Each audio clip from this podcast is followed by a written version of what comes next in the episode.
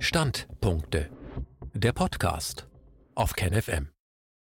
Das Lügengespinst um Privilegien für Geimpfte. Ein Standpunkt von Peter Heisenko.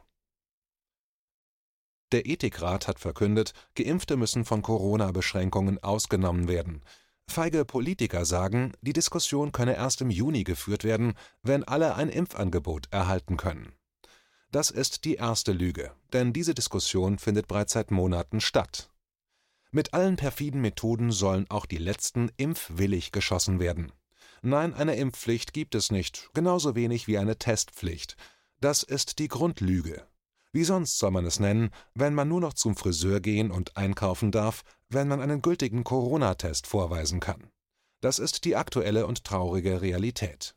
Die zwingt schon dazu, bei den Internetriesen zu bestellen, wenn man nicht willens ist, sich seine subjektive und objektive Gesundheit durch einen fehlerbehafteten Test zertifizieren zu lassen.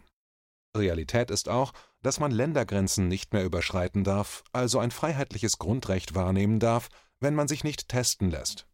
Wo kann da noch von Freiwilligkeit die Rede sein? Nicht nur in meinem direkten Umfeld stelle ich fest, dass der Wille zum Widerstand erodiert. Da geht es eigentlich um ganz banale Dinge, um Dinge, die im Grunde so banal sind, dass sie unter normalen Umständen keiner Überlegung wert wären. Aber verdammt nochmal, man braucht nun mal das kleine Geschenk zum 90. Geburtstag der lieben Tante und will nicht mit leeren Händen dastehen. Widerwillig lässt mancher dann den Test über sich ergehen, die Mauer des Widerstands ist durchbrochen. War ja gar nicht so schlimm, wird dann bekundet, für sich selbst und anderen gegenüber, gleichsam als Entschuldigung für das Einknicken, wieder gegenüber sich selbst und anderen. Die Schwelle für den nächsten Test ist deutlich gesunken. Geht ja, kann man machen. Merkel hat gewonnen. Vorauseilender Gehorsam allenthalben.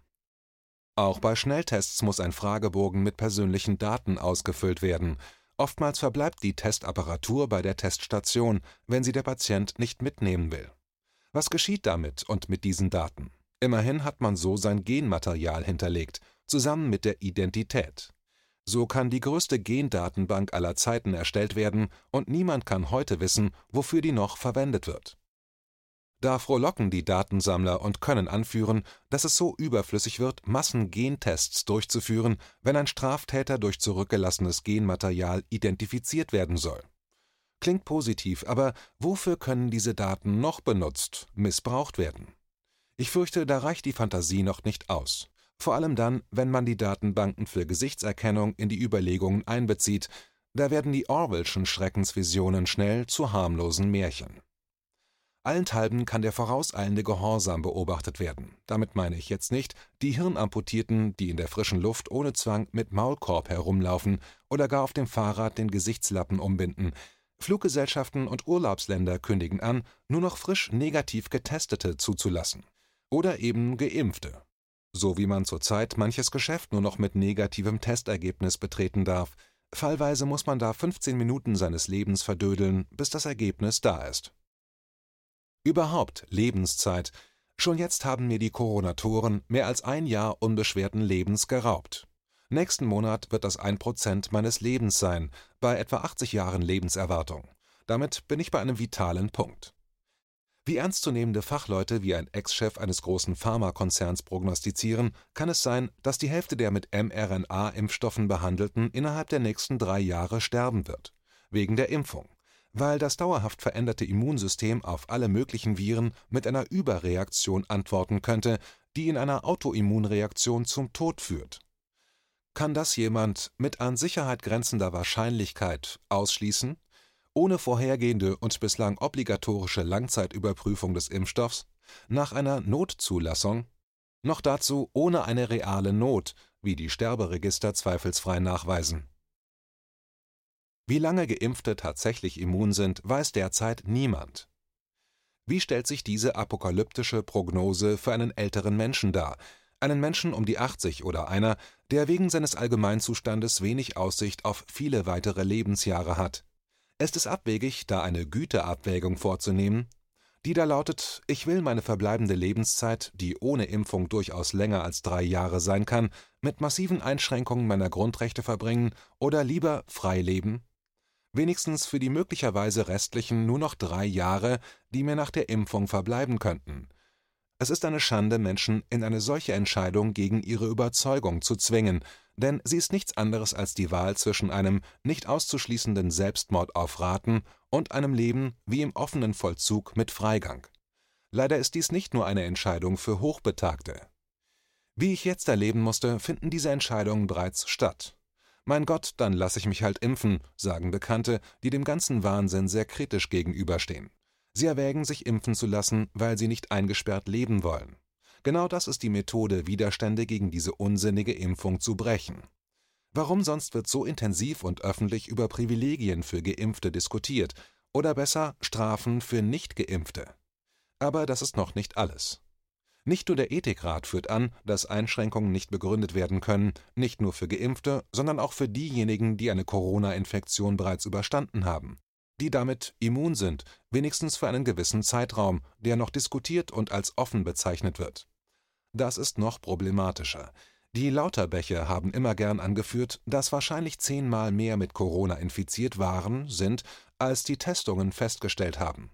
Abgesehen davon, dass kein Corona-Test eine Infektion nachweist, ist es nicht vorgesehen, mit einem Test nachzuweisen, dass man eine Corona-Infektion symptomfrei überstanden hat und immun ist ohne sich einem PCR-Test unterworfen zu haben. Für meinen Teil gehe ich davon aus, dass ich immun bin gegen alle erfundenen Mutationen von Coronaviren, schließlich sind diese seit 60 Jahren bekannt, und so hatte ich 60 Jahre Zeit, mein Immunsystem dagegen zu wappnen. Auch Grippeviren mutieren, warum soll das bei Corona anders sein? Ich erinnere hierzu an die Schweinegrippe 2009 und die Impfkampagne dazu, bei der auch schon Drosten federführend war.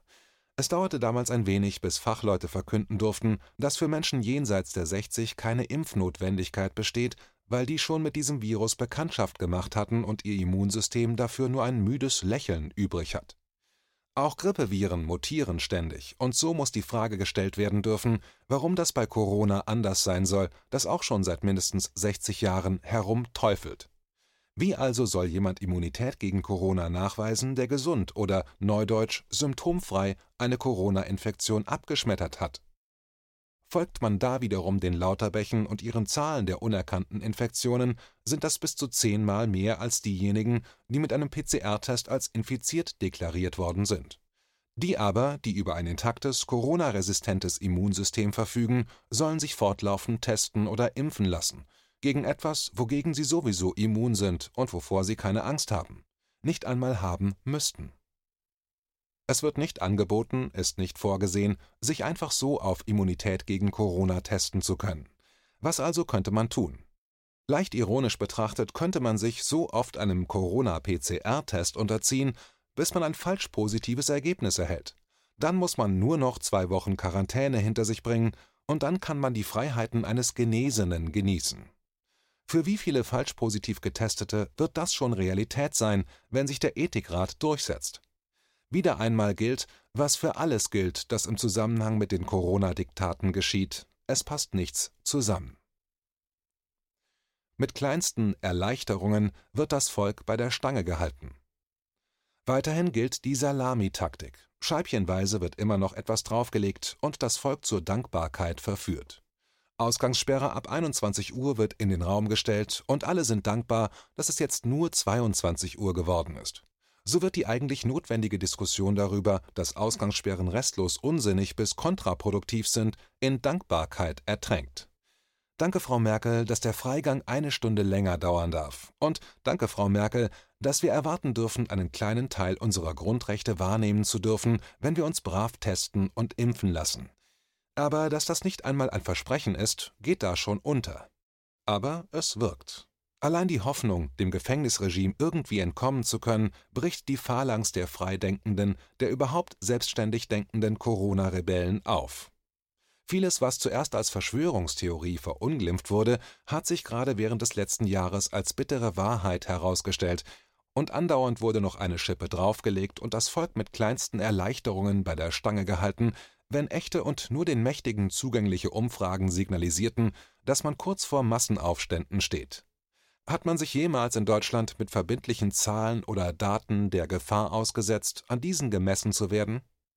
Alles wird vage gehalten, und genauso ist es mit der Diskussion um Privilegien für Geimpfte. Wird es sie geben? Da lügen manche Politiker ganz frech, man könne darüber erst im Juni diskutieren, obwohl genau diese Diskussion bereits seit Monaten erbittert geführt wird. So läuft das nach dem System Juncker. Das Zitat stammt aus dem Dezember 1999. Zitat Wir beschließen etwas, stellen das dann in den Raum und warten einige Zeit ab, was passiert. Wenn es dann kein großes Geschrei gibt und keine Aufstände, weil die meisten gar nicht begreifen, was da beschlossen wurde, dann machen wir weiter. Schritt für Schritt, bis es kein Zurück mehr gibt. Zitat Ende. Das Ganze allerdings noch hinterfotziger, weil die Regierungsmedien an diesem Lügengespinst fleißig mitspinnen. KenFM ist crowdfinanziert und unabhängig. Leiste deinen Beitrag zu freier Presse und unterstütze unsere Arbeit finanziell. Wenn du zukünftig keine Beiträge verpassen willst, abonniere den KenFM Newsletter und installiere dir die KenFM App für iPhone und Android. Weitere Informationen auf canfm.de/support. Hallo Community. In diesem Video möchten wir euch das Thema Bitcoin ans Herz legen. Wir werden euch erklären, was Bitcoins sind, wie man damit bezahlen kann und welche Bedeutung diese Währung für KenFM hat. Viele von euch haben sicher schon von Bitcoin gehört oder nutzen es sogar privat.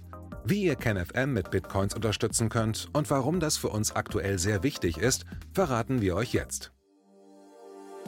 Das ist ein Bitcoin. In Wirklichkeit existiert so ein Bitcoin aber gar nicht. Es gibt ihn nur virtuell im Internet als digitale Währung in einem digitalen Konto. Bitcoin ist eine sogenannte Kryptowährung, die bekannteste weltweit. Man kann damit via Computer oder Smartphone einkaufen, spenden oder sich gegenseitig Bitcoins zuschicken. Bitcoins kann man wie Währungen oder Edelmetalle zum aktuellen Wechselkurs kaufen, verkaufen oder von Freunden zugeschickt bekommen. Einzige Voraussetzung, ein E-Wallet, zu Deutsch eine elektronische Geldbörse. Das ist ein Account oder Konto, über das man Bitcoins empfangen oder versenden kann. Wie ihr wisst, nutzen auch wir bei KenFM schon seit ein paar Jahren Bitcoin, damit wir im Notfall auch finanziell unabhängig bleiben können, zum Beispiel von Banken, die uns nicht mehr mögen. Da viele Banken mit unserer Berichterstattung nicht einverstanden sind und nicht im Zusammenhang mit KenFM genannt werden möchten, kam es in den letzten Monaten so weit, dass uns gar keine Bank mehr mag. Weshalb wir leider damit rechnen müssen, vom kompletten IBAN-Zahlungsverkehr ausgeschlossen zu werden. Deshalb der Appell an euch, beschäftigt euch jetzt schon mit der Funktionsweise von Bitcoin, damit ihr uns auch im Notfall trotzdem weiter unterstützen könnt. Alles, was ihr dafür tun müsst, ist, eure bisherige Unterstützung in Euro einfach in Bitcoin an uns zu senden. Dazu legt ihr einfach eine kostenlose E-Wallet an, wandelt einen Betrag eurer Wahl in Bitcoin um und sendet uns diesen an unseren Bitcoin-Account. Den Link findet ihr unter jedem unserer Beiträge sowie unter diesem Video. Alternativ dazu könnt ihr aber auch diesen QR-Code mit eurem Smartphone scannen. Übrigens, eine detaillierte Schritt-für-Schritt-Anleitung haben wir zum Nachlesen für euch schon einmal vorbereitet. Ihr findet sie auf canfm.de/bitcoin. Ob Bitcoin oder Kryptowährungen wirklich die Zukunft des Geldes sind, wissen wir nicht. Aber vielleicht ist das bald unsere einzige Option, so unabhängig wie möglich und vor allem ohne Bankkonto für euch in Zukunft weiterhin freien und unabhängigen Journalismus machen zu können. Wir hoffen sehr auf eure Unterstützung und sagen jetzt schon tausendmal Danke. Euer Team von KenFM.